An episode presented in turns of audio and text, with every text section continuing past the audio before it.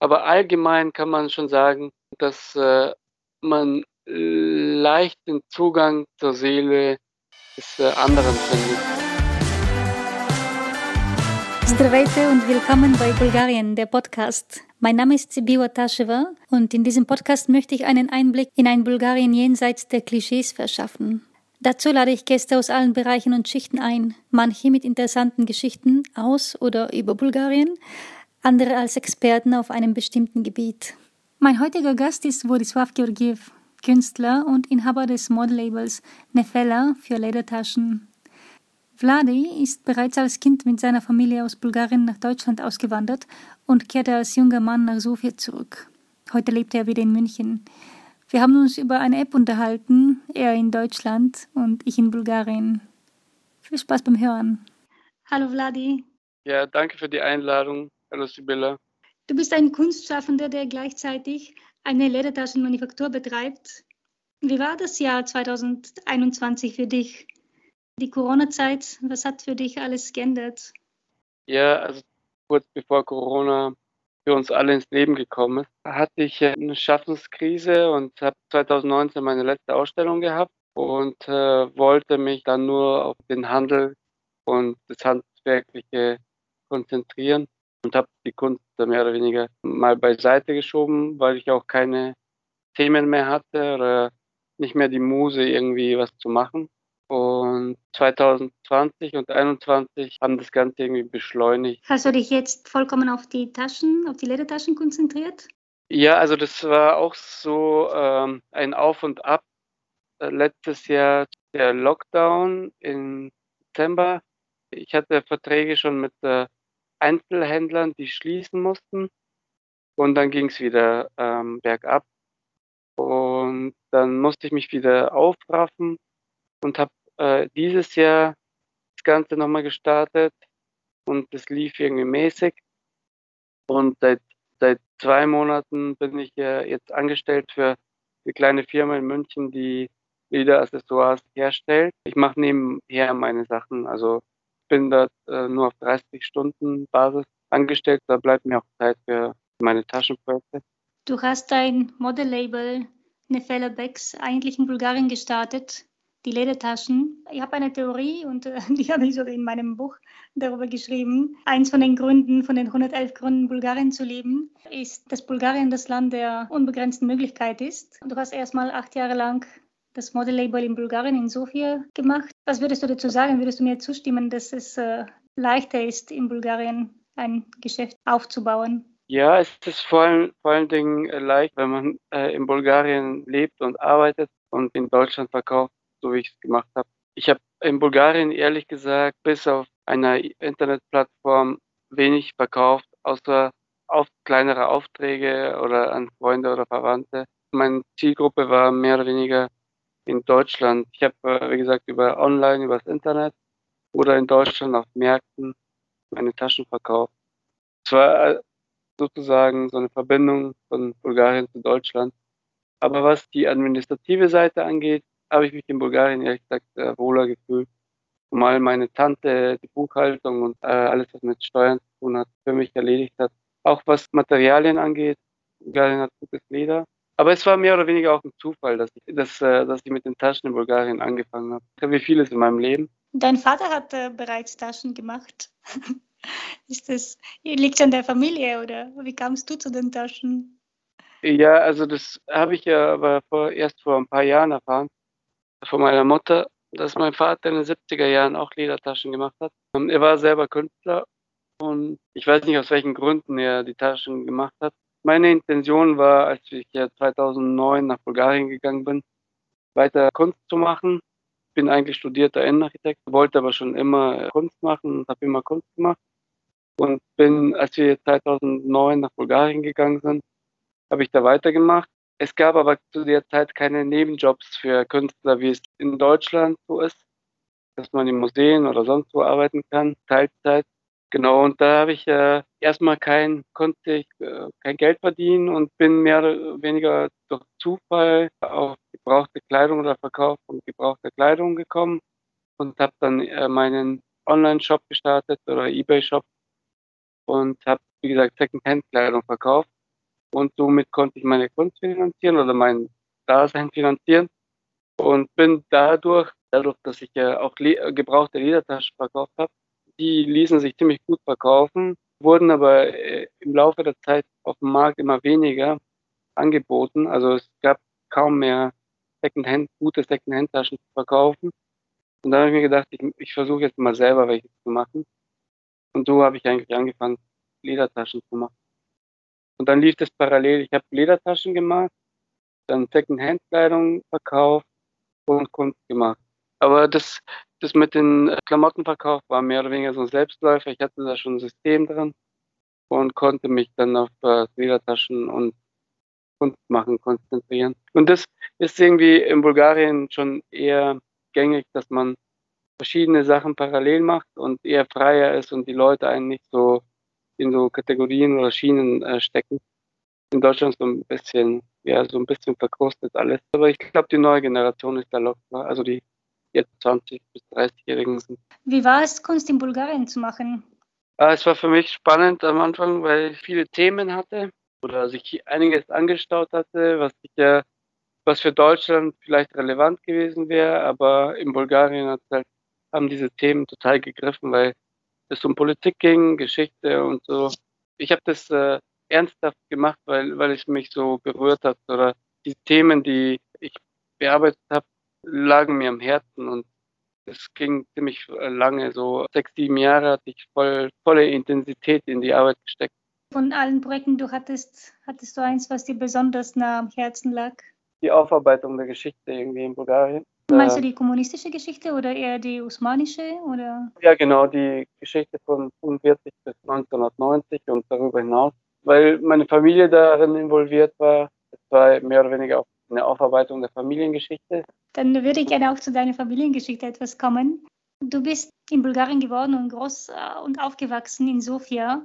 Hast du in so eine typische Plattenbausiedlung gewohnt? Genau, ich bin in Sofia geboren und aufgewachsen. Ich bin mit den elf Jahren nach, nach Deutschland gekommen. Bin aber in Bulgarien nicht im Plattenbauviertel aufgewachsen, sondern eher im Zentrum. Ziemlich behütet zu der Zeit. Es war einfach eine Traumkindheit irgendwie, die man heute wahrscheinlich nicht mehr so haben kann in Europa. Also wir sind äh, Viertel war halt so mehr oder weniger so eine Art Heimat oder ein Zuhause. Also wir sind, waren viel auf der Straße unterwegs und hatten alle Freiheit. Ich glaube, das kommunistische Regime hat es irgendwie geschafft oder wahrscheinlich hat man nicht von Kriminalität gegenüber Kindern erfahren. Aber was ich damit meine, ist, die Straßen waren äh, mehr oder weniger sicher für Kinder. Also Kinder konnten auf der Straße spielen und Eltern mussten sich keine Sorgen um sie machen und dementsprechend hatten wir alle Freiheiten. Also es war eine Kindheit wie aus dem, wie aus dem Roman oder so, würde ich sagen. Also wir haben viele Abenteuer gehabt. Zehn ja. mit deiner Mutter nach äh, Westen, nach München ausgesiedelt. Genau. Wie, kam, also wie, wie, hast du das empfunden damals? Es war, ich war so zwiegespalten. Ich habe erst in Deutschland realisiert, was, äh, was so passiert.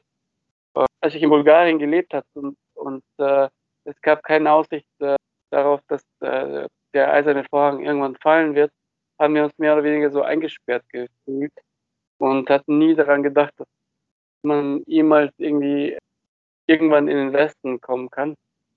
Das, deswegen war es für mich schon eine aufregende Sache, als klar stand, dass äh, wir es versuchen werden, irgendwie in Deutschland zu schaffen oder zu emigri emigrieren und äh, Fuß zu fassen. Deswegen war es für mich aufregend äh, auf der einen Seite.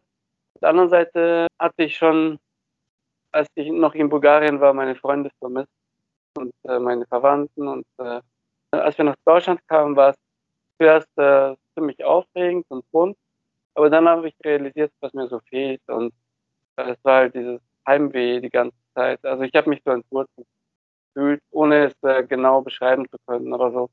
Jetzt im Nachhinein weiß ich, wie ich mich da gefühlt habe. Ich habe ich, ich hab halt Bulgarien total vermisst die ganze Zeit war schon eine ziemlich emotionale Sache und hier war es halt, äh, hier war man viel mit äh, Regeln konfrontiert als Kind, was, was man alles machen und nicht machen kann. Ich glaube, ich glaub, meine Mutter hat so ein bisschen Angst eingejagt, dass ich mich hier benehmen muss und so. Also ich hatte nicht mehr die ich in, in äh, wobei wir als äh, Asylbewerber oder Asylanten in ein Lager in Oberbayern, also Asylbewerberlager in Oberbayern gelandet sind, wo wir als Kinder doch auch sehr viele Freiheiten hatten. Es war so ein ehemaliges Schloss oder so ein, ja, so, ein, äh, so eine Villa oder eher, eher ein Schloss von irgendein Adlige, die das Schloss verlassen haben und da sind wir untergekommen in dem Bedienstetenhaus und es war fernab von jeglicher Zivilisation irgendwo in der Pampa in Bayern. Und da waren die Leute schon sehr nett irgendwie. Wir sind da in so einem kleinen Dorf auf die Schule gegangen. Das Ganze hat so ein Jahr gedauert, bis wir dann nach München gezogen sind. Und ähm, da waren nur Bulgaren in diesem Schloss und äh, das war schon auch ziemlich abenteuerlich, weil Leute waren jeglicher, von jeglicher Couleur irgendwie, da waren extra Häftlinge, Architekten, von Kriminellen bis äh, zu Intellektuellen, volle, volle Abbild der bulgarischen, bulgarischen Gesellschaft, war da versammelt in so einem Schloss. Ich glaube, wir waren so, so 100 Leute oder so dazu. Auf jeden Fall war es schon da auch ziemlich ähm, frei als Kinder. Aber dann, als ich nach München gezogen habe, habe ich schon klar so die, die Unterschiede zwischen Bulgarien und, und, und Deutschland gemerkt. Also war man schon sehr stark mit, sagt, mit Regeln oder Einschränkungen, als was, was das Kind, die Kindheit oder das Kindsein angeht. Was ist Ihnen noch äh, in Erinnerung geblieben von dieser Zeit als Unterschied zwischen Deutschland und Bulgarien? Ja, zum einen äh, hat sicherlich die Sprache eine Rolle gespielt, dass man sich nicht ausdrücken kann und äh, äußern kann, was man, was man äußern möchte. Das war, das war auf jeden Fall für mich ein Nachteil oder ein negativer Aspekt. Und zum anderen einfach die Mentalität. Ich kann äh, heute, es, es ist halt, äh, es sind andere Mentalitäten und es, es, wenn man Kind ist, merkt man das äh, sehr stark. Ähm, man, ich finde, man kann es nicht so, hat was mit Gefühlen zu tun, glaube ich, äh, man kann es nicht so gut beschreiben. Man kann die äußeren Faktoren beschreiben, aber dieses äh, Zwischenmenschliche, man kann versuchen, die Klischees zu bedienen, das Deutsche eher zurückhaltend, nicht so emotional sind und so weiter. Aber es gibt natürlich hier auch Ausnahmen, aber ich glaube, das, das bedient nicht, weil das ist immer noch so ein schwieriges Thema für mich. Ja, also wie gesagt, es sind einfach so diese kulturellen Unterschiede, die, die ich so gespürt habe als Kind und einfach nicht dazugehört. Ich glaube, das Entscheidende ist so, dass man spürt, dass man nicht dazugehört. Lassen die Leute dann auch äh, einen spüren, bewusst oder un unbewusst. Und das ist, ich glaube, bis heute noch so geblieben, obwohl man, wenn man erwachsen ist, kann man schon gut damit umgehen und das äh, gut einordnen und man hat schon seine Techniken so entwickelt, darüber hinwegzukommen.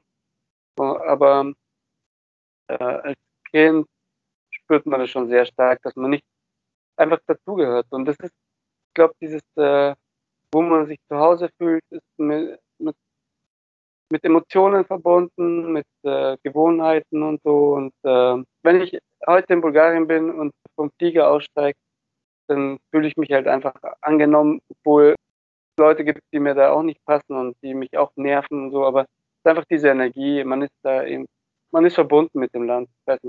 Ich habe auch jedes Mal, wenn ich im Flieger sitze nach Sofia, ah, da kommt so eine, so eine Aufbruchstimmung und mein, das Lächeln kommt mir nicht aus dem Gesicht. Also ich kenne das auch, diese Freude da und die Gerüche sind anders in Bulgarien und es ist alles so vertraut und so. Ja, das ist so ein Glücksgefühl, einfach hier zu sein in Bulgarien. Ich bin momentan in Bulgarien. Das ist, äh, ja, so ein äh, schönes Gefühl. Und dann kam ein paar Jahre später dann die nächste schwierige Zeit für dich. Du hast äh, die Leukämie be besiegt sozusagen. Wenn ja. man so eine, so, so eine schwierige Erfahrung macht, was bleibt dann fürs Leben? Was lernt man davon? Jetzt bezogen auf die aktuelle Situation habe ich, äh, haben Leute, die die Leukämie äh, oder die eine ähnlich schwierige Phase durchgemacht haben, können sich in etwa vorstellen, was es heißt, zu leiden, um sein Leben zu kämpfen und so weiter. Und äh, Und dann kannst du dich schwer gegen eine, nicht gegen die Impfung äh, entscheiden. Äh, das, das habe ich da, das ist eine Sache, die jetzt aktuell mir so eingefallen ist als ganze Thema irgendwie. Das andere, was halt so geblieben ist, was mich ja als Menschen, glaube ich, für immer oder grundsätzlich verändert hat, ist, ich wollte das Leben danach mit, ich wollte alles erleben oder alles, was äh, auf mich zukommt, äh, mitnehmen, ohne, ich hatte keine Angst vor nichts. Also ich habe mir gedacht, wenn mich etwas nicht umbringt, dann kann ich das mitnehmen, ich habe keine Angst davor. Und so habe ich dann weitergelebt. Also ich habe alles ausprobiert, was, äh, worauf ich Lust hatte, ohne Bedenken oder Angst, wer was darüber denkt oder auch ohne Angst darüber, ohne Angst davor, jemanden zu verletzen. Was, ähm, ich habe das schon so relativ eingeschätzt, aber wie gesagt, ich wollte das Leben leben mit in vollen Zügen und ohne mir Gedanken zu machen, was die Konsequenzen sind irgendwie ähm, daraus. Und so habe ich ja das halt weitergemacht bis heute. Liest das nicht nach oder bleibt es dann für immer dieses Gefühl von Ausleben?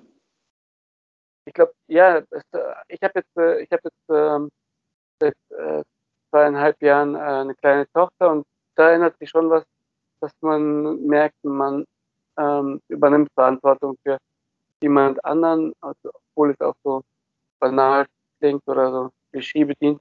Aber so unterbewusst geht es jetzt nicht nur um mich. Ich habe jetzt äh, eine kleine Tochter, ein kleines Kind in die Welt gezeugt und da muss ich, da, da spüre ich das, da, das weniger vom Kopf her, sondern vom, vom Herzen oder vom Gefühl her. Ich muss äh, äh, dafür für sie da sein und äh, ich kann jetzt nicht äh, Sachen machen, die ihr schaden könnten. Oder ich muss jetzt an beide denken. Oder auch an uns dreien, also weil es auch meine Freundin betrifft. Das hat natürlich in, in dem Sinne schon nachgelassen. Aber was so gesellschaftliche Konventionen angeht, ist mir alles also relativ egal. Also das, äh, ich glaube, das haben viele, mit denen ich mich unterhalten habe, die den Krebs besiegt haben oder das heißt besiegt, die das durchgemacht haben und lebend daraus äh, hervorgegangen sind, merken, dass es was Wichtigeres gibt als die äh, Grenzen, die wir uns gegenseitig hier gesetzen.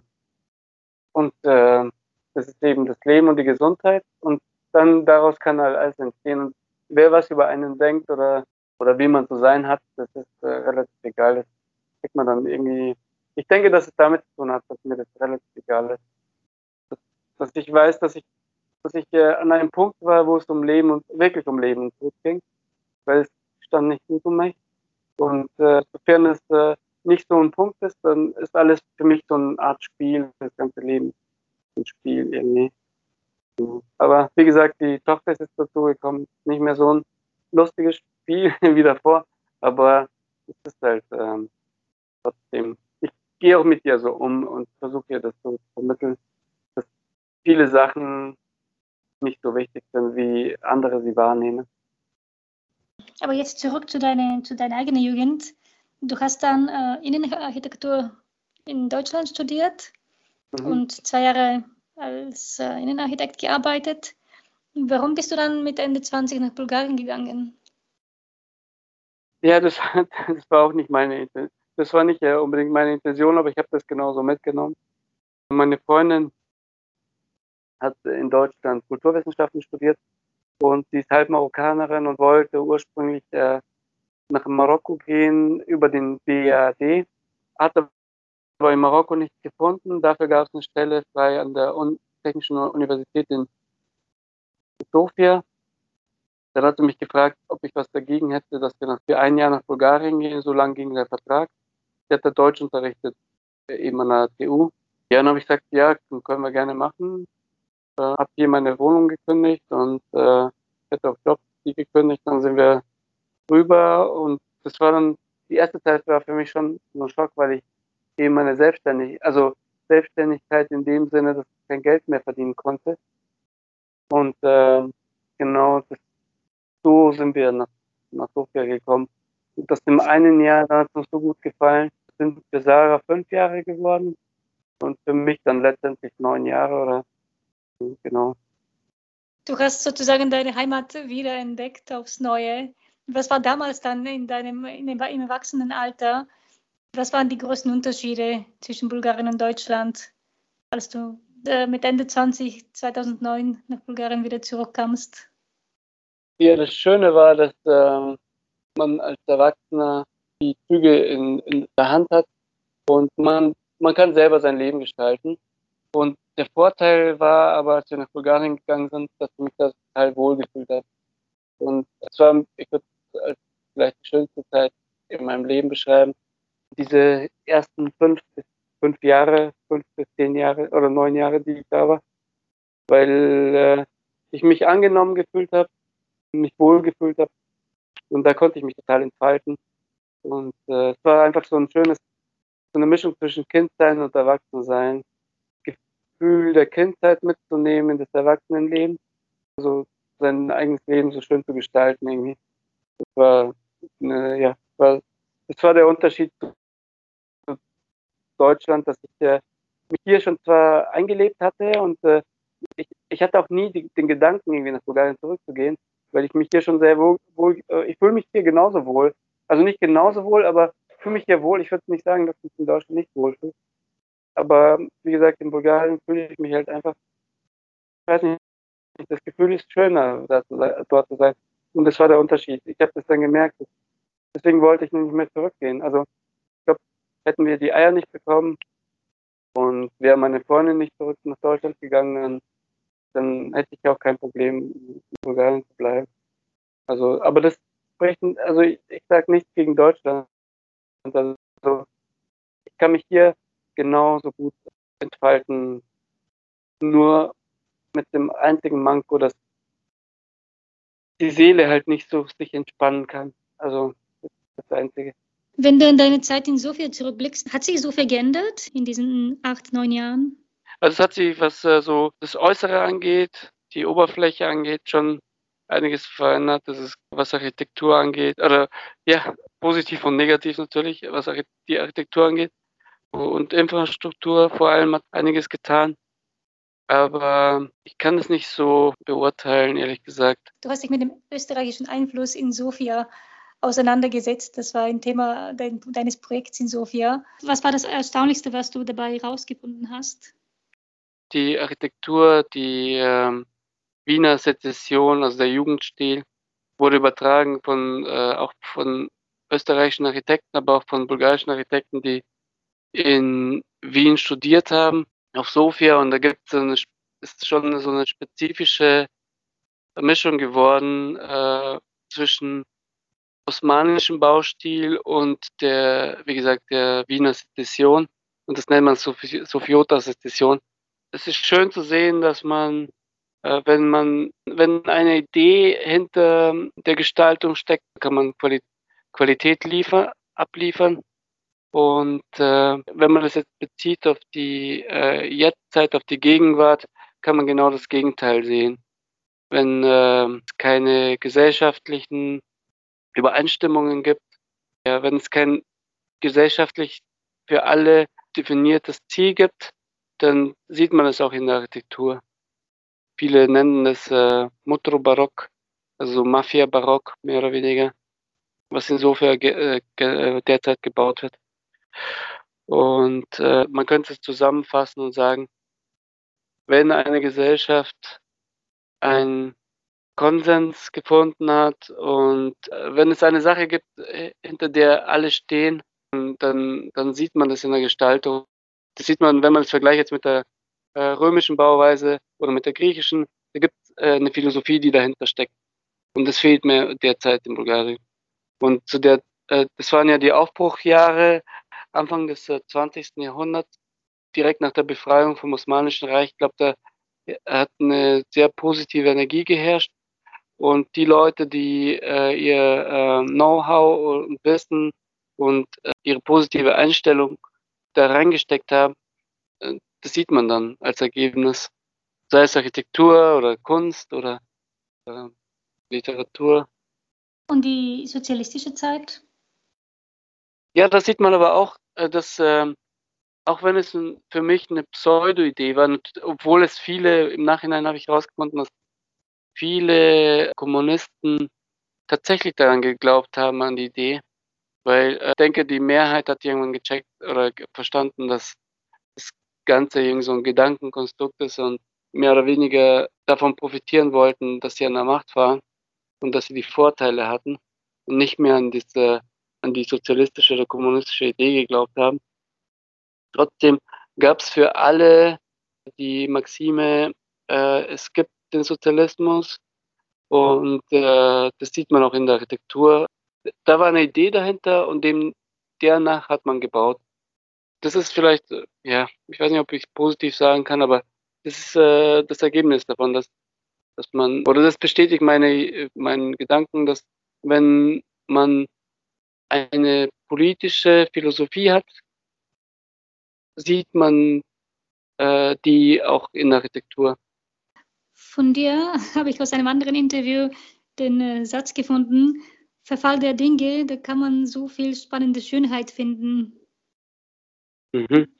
Ja, das äh, ist, ist, das bezogen auf die Architektur gemeint? Oder? Ja, in Bezug auf alles würde ich sagen. Also niemand kann das, was äh, die Zeit und die, das hört sich jetzt so aufgeblasen an, die Zeit und die Vergänglichkeit zeichnet oder gestaltet. Niemand kann das künstlich nachmachen äh, oder nachempfinden. Und das sieht man, äh, sei es eine alte Ledertasche, die, in der die Jahre drin stecken und man das an der Patina sieht oder viele finden in Kuba die alten Fassaden, die äh, abblättern, schön. Das, äh, ich würde das sagen, das bezieht sich, auch alte Menschen haben äh, was Schönes in sich, also die strahlen halt irgendwie Weisheit aus, obwohl es viele, viele die Weisheit nicht besitzen, aber irgendwie steckt halt in einem äh, was Erlebtes und das macht, die, macht äh, alles, was auf der Erde ist, schön. Was, und die Vergänglichkeit an sich, ja, war auch was Schönes. Es wäre wär langweilig, wenn alles glatt und äh, glänzend und äh, frisch aussehen würde. Dann gäbe es keine Kontraste. Aber das kann man jetzt auch auf Sofia, viele finden Sofia so interessant, also Freunde, deutsche Freunde, die in Sofia waren, weil es die Kontraste gibt. Also es gibt diese alten, schönen alten Häuser, von, die, von denen wir geredet haben, von der Sophiota-Sezession oder den Epochen danach. Dann gibt es diesen ähm, äh, Mafia-Schick und das äh, bringt halt irgendwie Spannung rein und das finden die Leute schön. Ohne das alte Abblätternde wäre es äh, wäre es einfach nur hässlich. Also wäre wär die neue Architektur, die ich würde nicht sagen, dass alles, was neu gebaut wird, hässlich ist, aber das, was ich so gesehen habe, die Mehrheit von den Ge oder die, die Masse der Gebäude, die, die gebaut werden, billig und schnell, ist einfach nur hässlich. Also meiner Meinung nach. Hat, die haben kein, da, da ist keine Substanz dahinter. Was ist das schönste Gebäude für dich in Sofia? Ich kann es nicht so, ich kann es nicht auf ein Gebäude zusammenfassen. Also könnte sie die Klischees bedienen, irgendwelche Kirchen aufzählen und so, aber schön sind die alten Viertel, das jüdische Viertel in Sofia, das alte jüdische Viertel, das neue jüdische Viertel, um die Moschee rum, beim äh, Mahnmal von Wasiolewski, wo, da in der Gegend, das ist das alt, alte jüdische Viertel. Da sind schöne alte Häuser und äh, Genau. Wo fühlst du dich am wohlsten in Sofia? Ja, da, wo ich aufgewachsen bin. Also mit Abstand. Das ist halt die, die Energie, von der wir geredet haben vorhin, mit der man aufgeladen ist. Wir haben jetzt die Wohnung verkauft, in der ähm, unsere Familie 60, 70 Jahre gewohnt hat. Und wenn ich jetzt da jedes Mal vorbeigehe, wird so ein bisschen komisch. Ich kann es immer noch nicht realisieren. Aber das Viertel ist halt einfach ist eben das alte jüdische Viertel. Nähe von der Alexander Nevsky Kirche und des Mahnmanns von Wasilewski. Da fühle ich mich am wohlsten. Du hast von deiner Familiengeschichte kurz was angesprochen. Magst du so ein bisschen mehr davon erzählen? Da muss ich ein bisschen ausholen, weil sonst versteht man den Zusammenhang nicht. Der eine Urgroßvater war Bauunternehmer und Landwirt zugleich und der andere Urgroßvater war Anwalt der Anwalt war linksorientiert, war sogar in der kommunistischen Partei engagiert so um die, in den 20er Jahren. Und, der, und beide wurden, nachdem die Kommunisten die Macht übernommen haben, verunglimpft und als äh, Gegner des Kommunismus erklärt. Und daraus sind halt viele Schwierigkeiten entstanden äh, für unsere Familie, insbesondere für meinen Großvater, der der Sohn von einem Anwalt ist, von dem ich äh, erzählt habe. Der war im Zweiten Weltkrieg äh, Offizier und äh, als er vom Krieg nach Hause kam, fand er irgendwie totales Chaos, was seine Familie angeht. Der Vater war im Gefängnis, der Bruder war im Gefängnis und die Mutter war äh, gelähmt. Er hat angefangen, Medizin zu studieren und wurde als, als Sohn des, eines Gegners des Kommunismus vom Studium ausgeschlossen.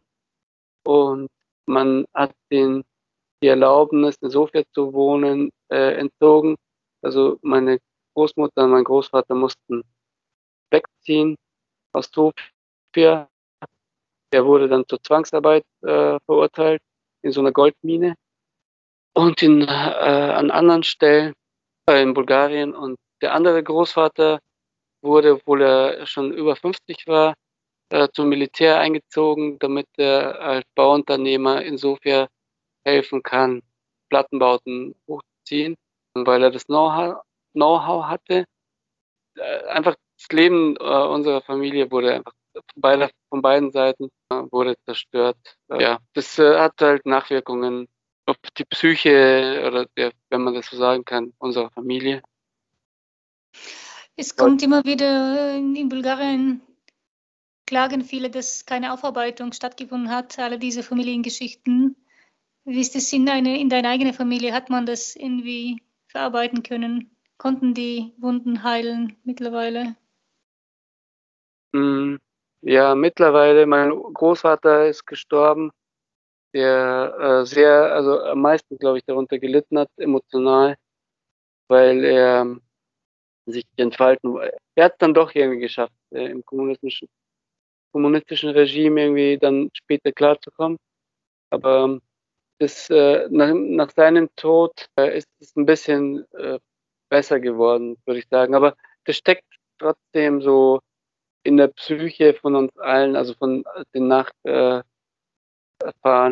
äh, drin. Also auch meine Mutter hat ja an uns Sachen weitergegeben, die sie, die, sie ist ja äh, so oft umgezogen in ihrer Kindheit und erlebt, dass ihr Vater verhaftet wird, ins Gefängnis gesteckt wird, mitgenommen wird, dass er sich in Wäldern versteckt, lauter so Sachen. Und es geht dann, da war sie fünf, sechs Jahre alt. Und ähm, da hat sie ziemlich viel mitgenommen oder mitgemacht äh, und das hat sie an uns weitergegeben. Diese ganzen Ängste, sie zum Beispiel in der U-Bahn immer noch, weil sie Angst hat, dass jemand irgendwas mitkriegen könnte, obwohl sie auf Bulgarisch redet. Also sie lebt auch in Deutschland. Solche Sachen sind das ist interessant, ja, also das haben meine Eltern, meine Eltern, meine Mutter, als sie in äh, München äh, mich besucht hat, dann hat sie auch gesagt, ja, nicht so laut reden. ja. und, äh, und sie war überhaupt nicht, äh, sie hatte keine Nachteile von dem Regime, im Gegenteil, also sie war ja von den Begünstigten des kommunistischen Regimes. Ich glaube, das war mhm. für alle Seiten, ja. diese Verfolgungsangst hat für alle ja, genau. gegolten. Genau. Und wir als Gesellschaft haben genau damit zu kämpfen. Mhm. Ja, ja, das, äh, ich glaube, das war in allen drin, dass man die Gewissheit, dass man abgehört wird oder verfolgt wird oder sonst was. Jetzt, äh, damit wir nicht so düster das Gespräch beenden, eine, die bulgarische Eigenschaft, die dir am, am meisten gefällt, welche ist sie? Ja, ich weiß nicht, ob es eine Eigenschaft ist. Ich, was mir gefällt, ist das Zwischenmenschliche, obwohl es da auch Höhen und Tiefen oder so krasse Kontraste gibt. Aber allgemein kann man schon sagen, dass äh, man leicht den Zugang zur Seele des äh, anderen findet. In Deutschland sind die Leute so verschlossen. In Bulgarien kannst, öffnen sich die Leute viel eher und viel schneller. Und äh, man findet, man kann sich äh, seelisch verbrüdern oder verschwestern viel schneller, als, äh, als man es in Deutschland machen kann. Das ist ich glaube, das ist das, was mir am meisten gefällt, dass man das, ja, dass man den Zugang zum anderen so schnell, viel schneller findet. Und meine kulinarische Frage, was ist dein Lieblingsessen in Bulgarien? Spontan würde ich sagen Mischmasch. Das ist äh, so eine Mischung aus äh, Paprika, Tomaten, Schafskäse und Eier. Das genau. liebe ich auch. Ja, vielen, vielen herzlichen Dank für dieses äh, sehr offene und interessante Gespräch. Danke, Spaß gemacht. Das war Bulgarien, der Podcast mit Sibiwa Tasheva. Mein Gast heute war Władysław Georgiev. Ich freue mich sehr, dass Sie uns gehört haben und bedanke mich ganz herzlich. Sie verpassen kein Interview und kein interessantes Gespräch, wenn Sie uns abonnieren. Überall dort, wo es Podcasts gibt. Zu finden sind wir natürlich auch auf unserer Webseite www.takt-bulgarien.de-blog. Ich sage Tschüss und bis zum nächsten Mal. Do